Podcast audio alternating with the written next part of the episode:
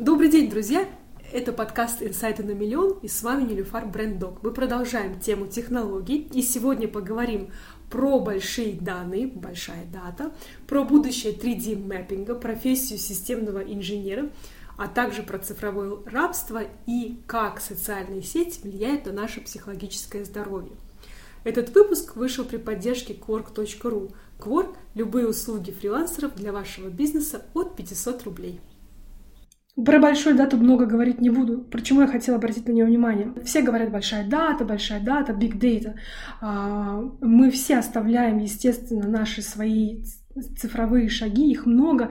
И если раньше данных не было, и все компании, а, любые компании, они пытались найти эту большую дату, она была в дефиците. То есть нужно было иметь большое количество ресурсов, денег, там, возможно, чтобы купить, чтобы нанять 200 человек хотя бы, 2000 человек, чтобы опросить, проработать информацию. Это стоило дорого, дорого, это был дефицит. Сейчас большой даты огромное количество, это больше не дефицит. Мы с удовольствием оставляем наши следы, а, искусственный интеллект а, или просто хотя бы алгоритмы, давайте скажем так, алгоритмы они становятся сложнее, умнее, и они а, все больше дают нам качественную данные. Но в больших данных есть одна огромная проблема, даже ну не одна, скажем так, их несколько. Первое, когда ее начали собирать, больших данных и алгоритмы создают люди. Те же самые софтвер-инженеры, то есть инженеры-программисты, их создают люди. И зависит от того, какую формулу условно они написали. И вот, как вот говорят, а, что вы в формулу поставили, то вы и получили. Поставили что-то плохо и результат соответствующий. И сегодня очень много примеров, которые говорят о том, что формулы не всегда составлены корректно.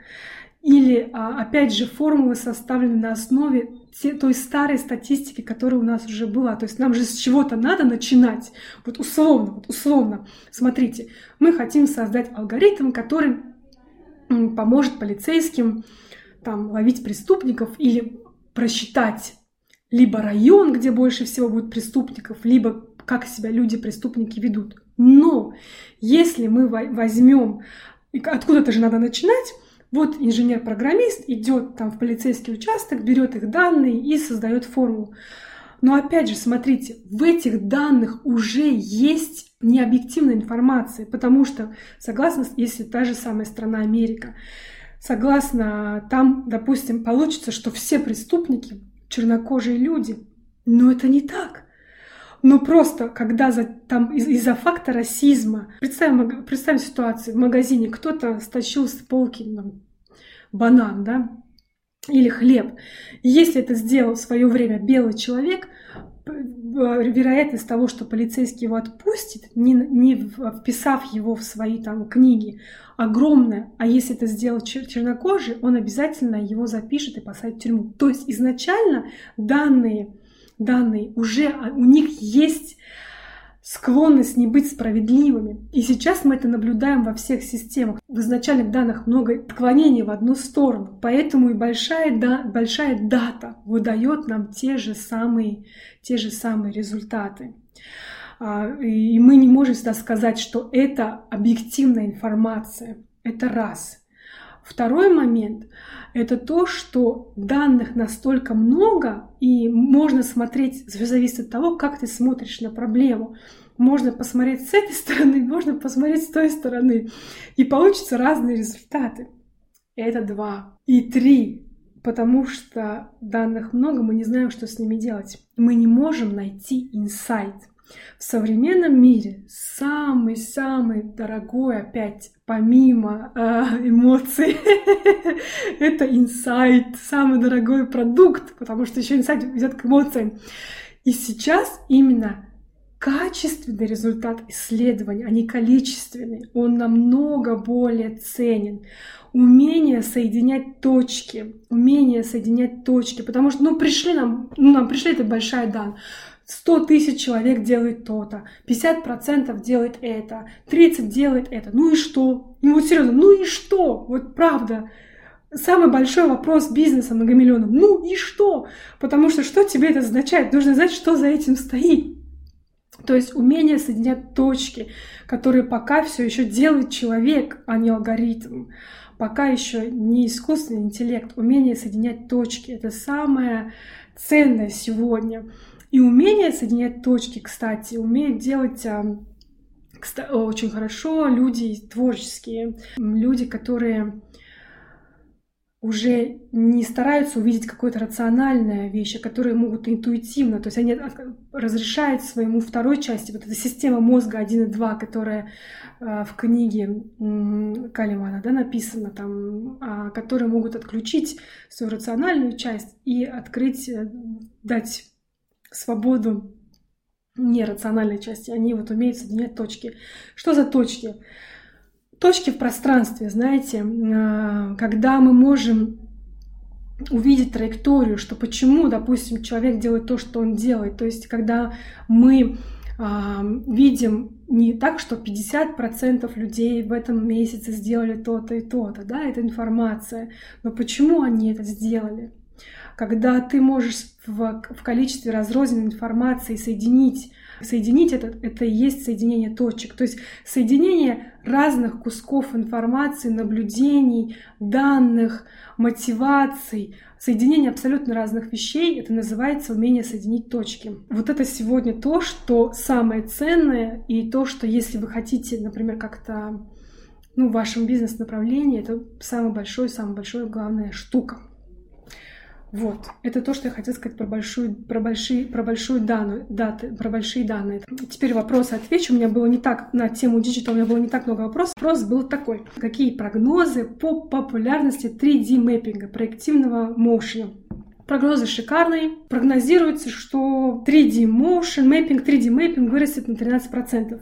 Тут знаете как? 3D mapping это м, такое, для тех, кто не знает, это ну, скажем так, вот представляете карту, Google, карты, да, мы когда смотрим, мы видим все в таком пространстве. Представляете, а мы будем видеть не просто улицу, там улица такая-то, угол такой-то, а прямо дома, вот так они будут стоять в 3D. Такие дома. Вот этот 3D дома, которые, это есть 3D, скажем так, 3D э, мэппинг. Сегодня очень сильно используется в архитектуре. Смотрите, э, здесь прогнозы хорошие, расти будут. Но пока еще все-таки есть специфические индустрии, для которых 3D-мэппинг очень важен.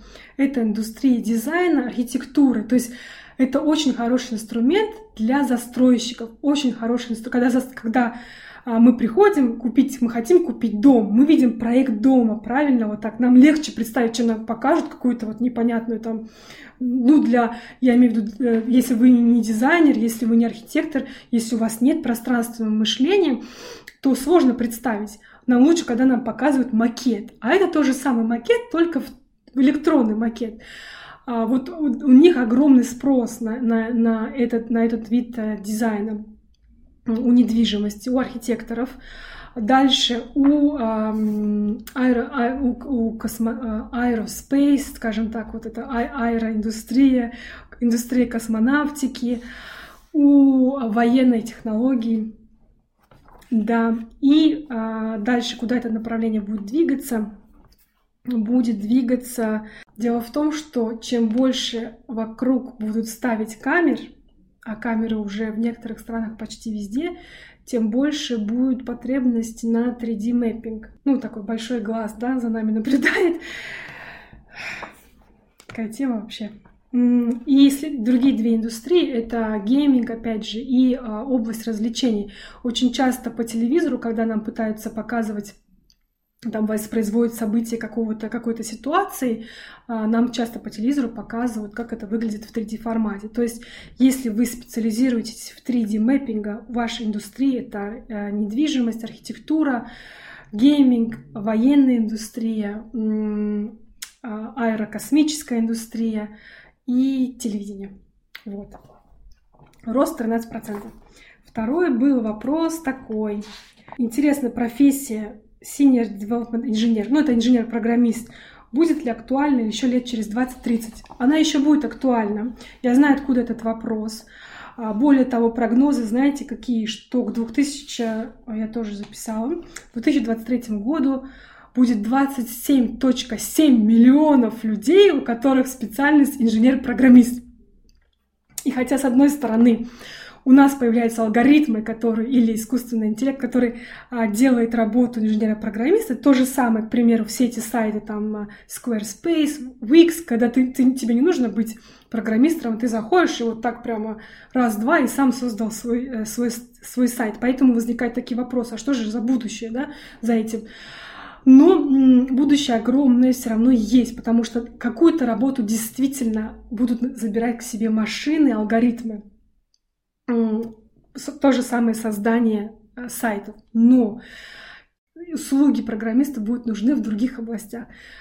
Чем больше у нас будет машин, где не нужен будет водитель, тем больше, кстати, нам нужен 3D-мэппинг, и тем больше нам нужны будут программисты. Они просто пере, будут постоянно перекачиваться в те индустрии, где они сейчас будут важнее. То есть они будут идти э, э, в интернет вещей, они будут идти в виртуальную реальность, в тот же самый гейминг, так, такого, а, такого, чтобы они будут создавать те же самые алгоритмы, создавать искусственный интеллект.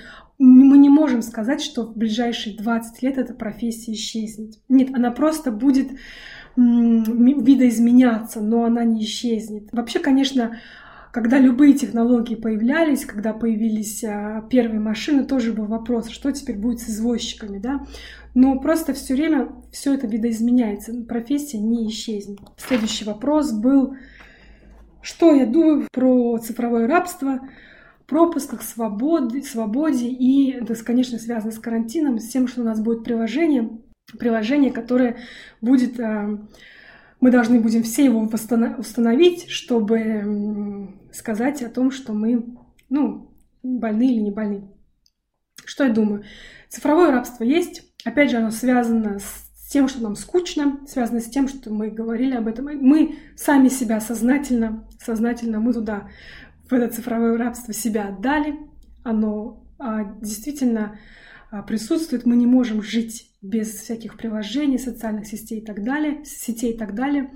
А, приложение, которое сейчас создается для того, чтобы отслеживать, болеем мы или не болеем, выздоровели или нет, тут будет зависеть очень сильно от того, что будет дальше с ним. То есть как страны им будут воспользоваться. Самое интересное, что мы сегодня добровольно отдаем свои данные, свои цифры, добровольно отдаем всем приложениям. Чем больше у нас приложений, тем больше добровольно, да, все, что мы там, поиск наш э, в интернете, мы спокойно делимся сознательно данными. Нас сильно это не пугает, потому что мы говорим себе, мы думаем, мы же все получаем бесплатно, правильно? Ну, в основном. Э, и мы думаем, да ради бога, пусть берут наши данные. Мы платим собой, да ради бога, нам это ничего не стоит. А, мы отдаем. Но когда нам приходит мысль, что теперь это приложение сделает правительство, и это приложение нас как бы обязует поставить, вот тут, конечно, уже другой, другой элемент, правильно, этого всего. Немножко страшно, потому что а, тут уже зависит от страны, какой режим, что они сделают, зависит от открытого общества, будем ли это мы обсуждать, удалят ли потом эти данные, что, или будут их исключительно вот так узко использовать исключительно ради карантина, там, то есть чтобы вывести нас или нет. А, ограничения, чем более закрытая страна, тем более закрытое общество, тем, конечно, страшнее устанавливать это приложение.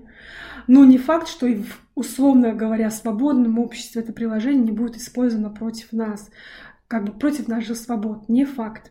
Но, а, наверное, страшнее то, что мы сегодня сами добровольно делаем это, потому что любые данные, которые мы...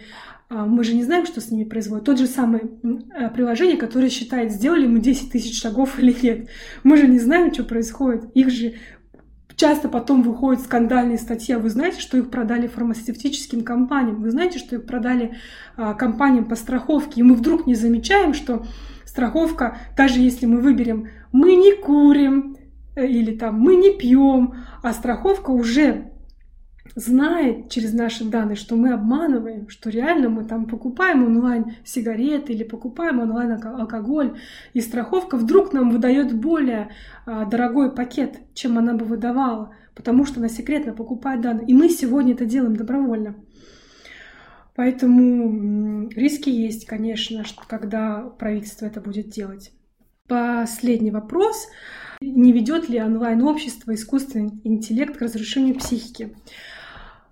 Смотрите, опять же, а, уже если данные по геймингу сказали, что все спокойно, все хорошо, ребята, не бойтесь, то данные по нашим по соцсетям показали наоборот, что действительно соцсети ведут к некоторому разрушению а, нашей психики, к ухудшению нашего ментального здоровья. Тут такая цепочка, да, от начиная от плохого сна, мы плохо спим, перед сном мы обязательно что-то там это эм, должны посмотреть, что перед сном эм, увидим опять взбудоражились, уснуть не можем. Мы сравниваем себя с, с теми, кто у нас, с нашими друзьями или знакомыми, даже с людьми, которые нам мы не знаем, с другими блогерами, с людьми мы сравниваем. Сравнение всегда идет не в наш счет. То есть а, мы зачем-то гонимся, бегаем, да, действительно, оно влияет на наше социальное здоровье. И об этом уже говорят ученые, за 10 лет собрали информацию, об этом говорят сами люди, когда они делают какие-то перерывы и понимают, что вот они сделали перерыв и действительно почувствовали себя лучше. Реально влияет, лучше ограничивать а, с одной стороны, вот тут, конечно, тоже такое палка о двух концах. С одной стороны, мы себя чувствуем хуже, в социальных сетях. С другой стороны, социальные сети дали нам возможность для, так сказать, проветрить наш, проветрить наш мозг, проветрить наши чувства, потому что в обществе, в обществе особенно есть такой, в разных, есть же в обществе, у каждой, у каждой культуры своя. Кто-то говорит там, там, старшие всегда правы, ну там, там не, не кричи на старших, не делай так-то и так-то. Или есть общество, где как в Америке, допустим, тебе нужно все время улыбаться, у тебя все хорошо, у тебя все ништяк. Как то дела? Да у меня все файн, все прекрасно. А тебе там душа плачет, да? И вдруг эти социальные сети нам дали возможность зайти анонимно, кричать, ругаться, троллить, выплеснуть наш негатив. То есть, с одной стороны, они, они нам дали освобождение для психики, с другой стороны, вот так. Спасибо большое за ваше внимание. У нас будет последний выпуск, посвященный технологиям, и мы будем говорить на такую очень тонкую, чувствительную тему, как смерть и цифровые технологии. До свидания.